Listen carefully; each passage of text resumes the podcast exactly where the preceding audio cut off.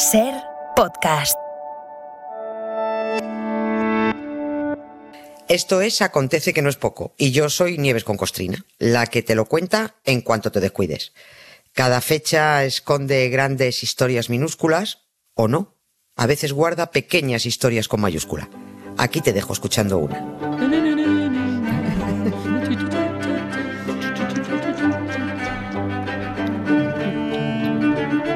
Yo no sé si Nieves lo sabe. Hola Nieves, buenas tardes. Hola, buenas tardes, Carlos. Pero mañana te vas a dar día de descanso.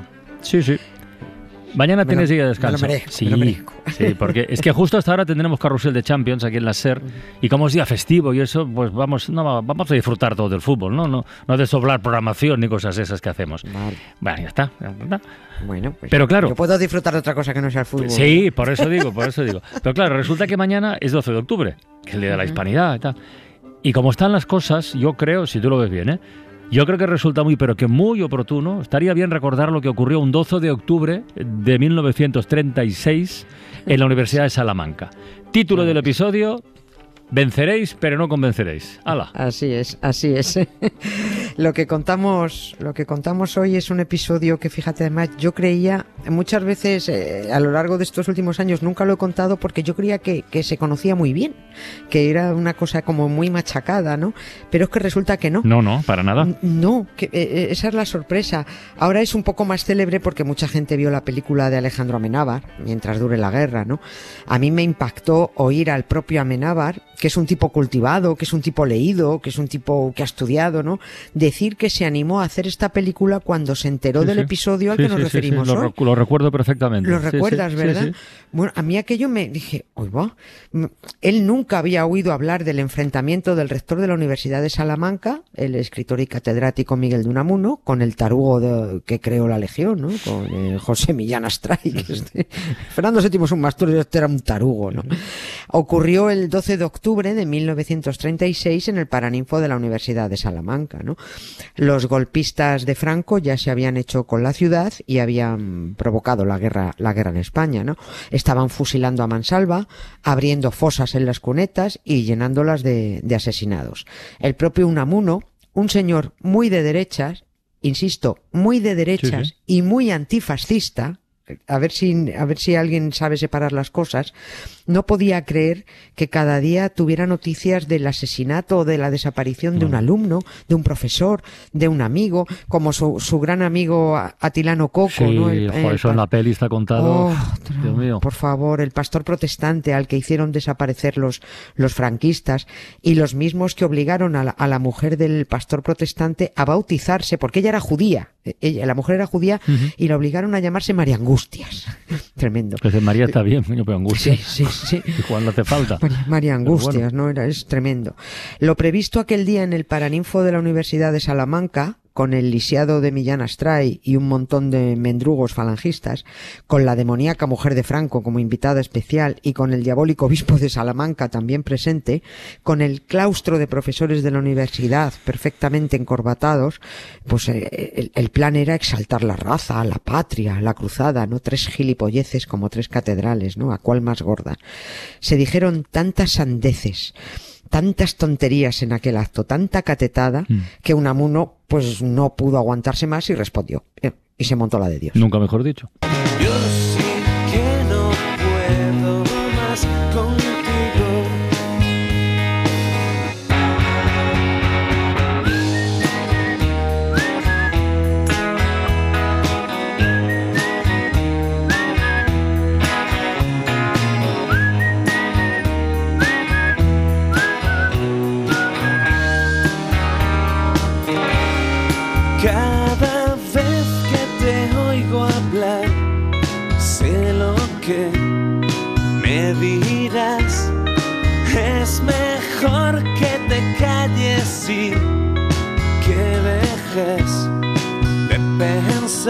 No se trata de hacer un ranking Nieves, pero hay que subrayar que Unamuno lo que hizo ese día fue plantar, plantar cara al fascismo, eso directamente, Sí. en calidad de tres, de tres cosas: de intelectual, de rector y como demócrata. Como demócrata. No sé cómo quieres ordenarlo todo, Efe- pero no, no, esas- pues con esas de esas tres maneras, vamos. Da, da- da igual, el rector era el cargo, el, el intelectual es lo que era él y, y- y- y era un demócrata, ¿no? Demócrata sobre todo, ¿no? Él fue un político republicano, ¿no? Eh, Miguel de Unamuno no tenía previsto hablar además en aquel estúpido acto de exaltación Mm. de la raza porque no quería sacar la lengua a pasear. Intentaba mordérsela, ¿no? Él solo pensaba moderar los discursos. Pero claro, cuando Millán Astray se puso a soltar estupideces, como que Cataluña y el País Vasco eran la anti-España, los cánceres en el cuerpo de la nación, que sus valientes moros habían llegado para combatir a los malos españoles y a dar vida, a dar su vida por la sagrada religión de España, los moros dando la vida por, por la sagrada religión de cristiana, pero está, está- estaba loco, ¿qué, no? Bueno, pues a Unamuno se le empezaron a calentar las neuronas y entraron ya en ebullición cuando el tarugo del legionario empezó a gritar, "Ay, viva la muerte, España, España, que si viva otra vez la muerte, que si muera la inteligencia, que si muerte a los falsos intelectuales. El caso, eh, el caso era matar algo o que se muriera alguien, ¿no? Unamuno, evidentemente, acabó replicando. Vino a decir, más o menos, que a qué venía a meterse con catalanes y vascos, que el obispo que estaba allí mismo era catalán y que les enseñaba la doctrina cristiana, que él mismo, Unamuno, el propio Unamuno era vasco y llevaba años enseñando la lengua castellana a zopencos como Millán Astray, que se creía muy español, ¿no? La, la cosa se siguió calentando, más gritos de los fascistas y la famosa frase que nos dejó Unamuno de vencer no es Mm. convencer. Que bien rodó Amenábar esa, toda esa Oh, secuencia oh, ¿eh? del- de, la bronca y maravilla. en el de esto. ¿eh? La verdad es que Sí, es un sí. momento que, por cierto, a todo esto la ultraderecha lleva tiempo intentando mm, blanquear o falsear ese episodio diciendo que las cosas no fueron exactamente así. Pero hay pruebas de que fueron exactamente así, como, como se han contado, ¿no? O sea, Claro si no hubiera pruebas, coño, pero las hay. Eh, Claro que las hay, Está. claro que hay pruebas, ¿no? Y ya son pruebas al alcance Mm. de, de- de cualquiera que las quiera ver o leer, de cualquiera que quiera enterarse, ¿no? Pero si no quieres, eh, pues no quieres. Ahí está la fantástica película documental Palabras para un fin del mundo. Bueno, maravillosa. Ma- bueno, de Manuel Menchón. Maravillosa, maravillosa, Maravillosa, de sí. verdad. Sí, yo solo mencionar el título de la película y se me ponen los pelos de punta, ¿no? Y para quien quiera conocer la historia con más detalle, el libro que el propio Manuel Menchón escribió con Luis García Jambrina, que es profesor y especialista en, en Unamuno, ¿no? El libro se titula La doble muerte de Unamuno y es la película pero más ampliada, ¿no? Y si te peta la cabeza con el, con el documental, con la película documental, ya con el libro es que se te voltea del todo, ¿no? Tanto la película como el libro aportan pruebas de todo lo que se cuenta y demuestra cómo nos han colado durante años esa imagen de Unamuno, partidario de los golpistas, que incluso contribuyó con 5.000 pesetas a la causa de Franco. Hemos picado todos, porque esa fue la historia que, que fabricaron, ¿no? El documental hay que verlo, Además, porque es que escuchar a José Sacristán poniendo voz a los escritos de Sí, sí. Unamuno es que sobrecoge, ¿no? Y lo que dice, cómo lo dice, ¿no? Y se comprueba que las palabras de Unamuno, además, en los años 30, son palabras de hoy. Dijo, si triunfan los fascistas, España va a convertirse en un país de imbéciles. Mm. Es, textual, ¿no? Y así fue. España se convirtió en un país de imbéciles y de asesinos. Y, y también es espeluznante escuchar al actor Antonio de la Torre poniendo voz al general Mola y diciendo, con exterminar a un tercio de la población masculina, España está salvada. Es, es- es tremendo, ¿no? Hará cuatro o cinco años que los nazis españoles, la, la ultraderecha, eh, esos 53 que hay ahí sentados en el Congreso, intentan difundir que todo el episodio de Unamuno en el Paraninfo con los legionarios era mentira, que Astray nunca dijo lo de moral inteligencia. No. Mm. Pero la película muestra las pruebas documentales, textos de, de testigos de aquel acto y las notas manuscritas del propio Unamuno.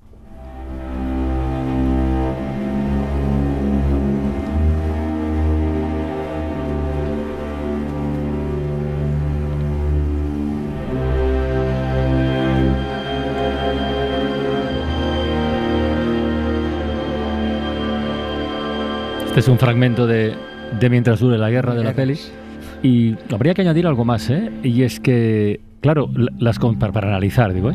las consecuencias de lo ocurrido en aquel acto para Unamuno fueron absolutamente nefastas, pero del todo. Y claro, eso no encaja de ninguna manera con quienes dicen o sugieren que lo ocurrido en el Paraninfo no fue tan grave. Si no hubiera sido tan grave, no lo hubieran tomado con él como la tomaron después.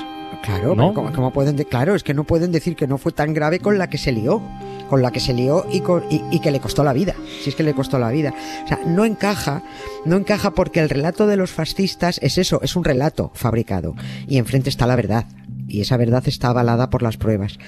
Si no fue tan grave, si solo fue una anécdota sin importancia lo del Paraninfo, ¿por qué dos días después, el 14 de octubre, el claustro de la Universidad de Salamanca propuso a Franco la destitución de Ujú. Unamuno de su cargo de rector? Efectivamente. Y ahí está el acta. El acta dice, en sesión celebrada en el día de hoy por el claustro de esta universidad, fue aprobada por unanimidad la siguiente moción sometida a su deliberación. Dos puntos. El claustro de la Universidad de Salamanca, al retirar por unanimidad la confianza a su actual rector, considera el cargo como vacante y, usando de su facultad de presentar las autoridades académicas, propone al alto mando para el cargo de rector de esta universidad al catedrático don Esteban Madruga y Jiménez. A ver, si no fue tan grave, ¿por qué Franco ordenó el cese de Miguel de Unamuno como rector de la Universidad de Salamanca? Si no fue tan grave, ¿por qué aquella misma tarde del 12 de octubre del 36, cuando Unamuno se acercó al casino de Salamanca, Mm. como, como- como solía hacer, tuvo que salir acompañado por su hijo Rafael porque le estaban breando insultos, ¿no? Nunca más volvió a pisarlo, ¿no? Si no fue tan grave, si el enfrentamiento con el fascista Millán Astray solo fue una tonta discusión, ¿por qué la corporación municipal de su ciudad lo expulsó como concejal y anuló su nombramiento como alcalde honorario por haber incurrido en el delito? Esto, tiene, esto es tremendo, ¿cómo ver. llamaron aquel delito? A ver, a ver. delito de incompatibilidad moral corporativa, vanidad delirante y antipatriótica actuación ciudadana. Este es el delito. Mm. ¿eh? Si no fue tan grave, ¿por qué acabaron asesinando a Miguel de Unamuno? Yo esto, de esto último que acabas de decir, que las pruebas parecen apuntar en esa dirección, me enteré viendo la, la película documental de Manuel Menchón. Sí. De palabras para un fin del mundo, porque ahí, mm, vamos, apostaba claramente por esa teoría. No es que apostara, aportaba, eh, Aportaba. elementos como para pensar en eso, ¿no? Sí, sí, es tremendo. Y, y es que, y, eh, bien visto el documental, es que encaja todo. Y se entiende cuando la propia familia cuenta cómo se apropiaron del cadáver al día siguiente para enterrarlo como si fuera uno de los suyos, ¿no? Se trataba de apropiarse de su figura intelectual y empezar a crear un relato que, que ya está desbaratado, ¿no? Insisto en que hay que ver la peli y o, o leer el, el- el libro de Menchón y Jambrina, ¿no? La película documental y el libro no emiten juicios, no lo hacen, ¿eh? Solo presentan las pruebas. Y con esas pruebas el lector, el espectador que sepa sumar dos y dos, pues eh, tendrá como resultado que al escritor se lo cargaron. Es que no hay otra, ¿no? Miguel de Unamuno eh, fue asesinado. Las circunstancias de su muerte, el, el lío en el certificado de defunción, las causas, que si murió hasta ahora, que si, que si luego lo cambian, que si fue a tal otra, todo está repleto de incongruencias. Las prisas también por enterrarlo, ¿no? Que es que se mu- mu- muere la tarde del 31 y el, y el 1 prácticamente se quedan con el cadáver. A la familia le arrebataron el, el cadáver para rodear el entierro de una parafernalia fascista que a la familia, la familia estaba totalmente espeluznada, ¿no? Su propio nieto lo dice hoy. Se apoderaron de él hasta el final, ¿no?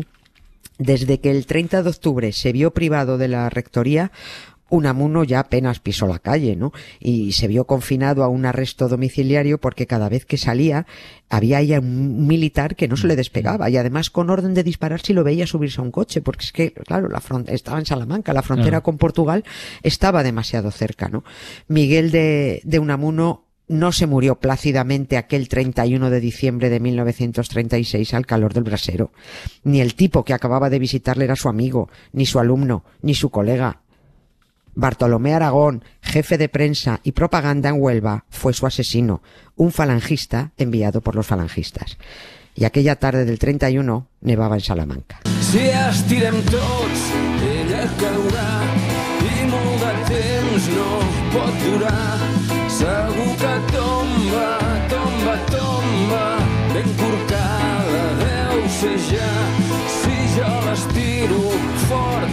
aquí i tu l'estires fort per allà, segur que tomba, tomba, tomba i ens podrem alliberar. Pues sí que pudimos, sí que pudimos finalmente. Nieves, hasta el jueves. Hasta el jueves. Venga, un beso. grande. Para no perderte ningún episodio, síguenos en la aplicación o la web de la SER, Podium Podcast o tu plataforma de audio favorita.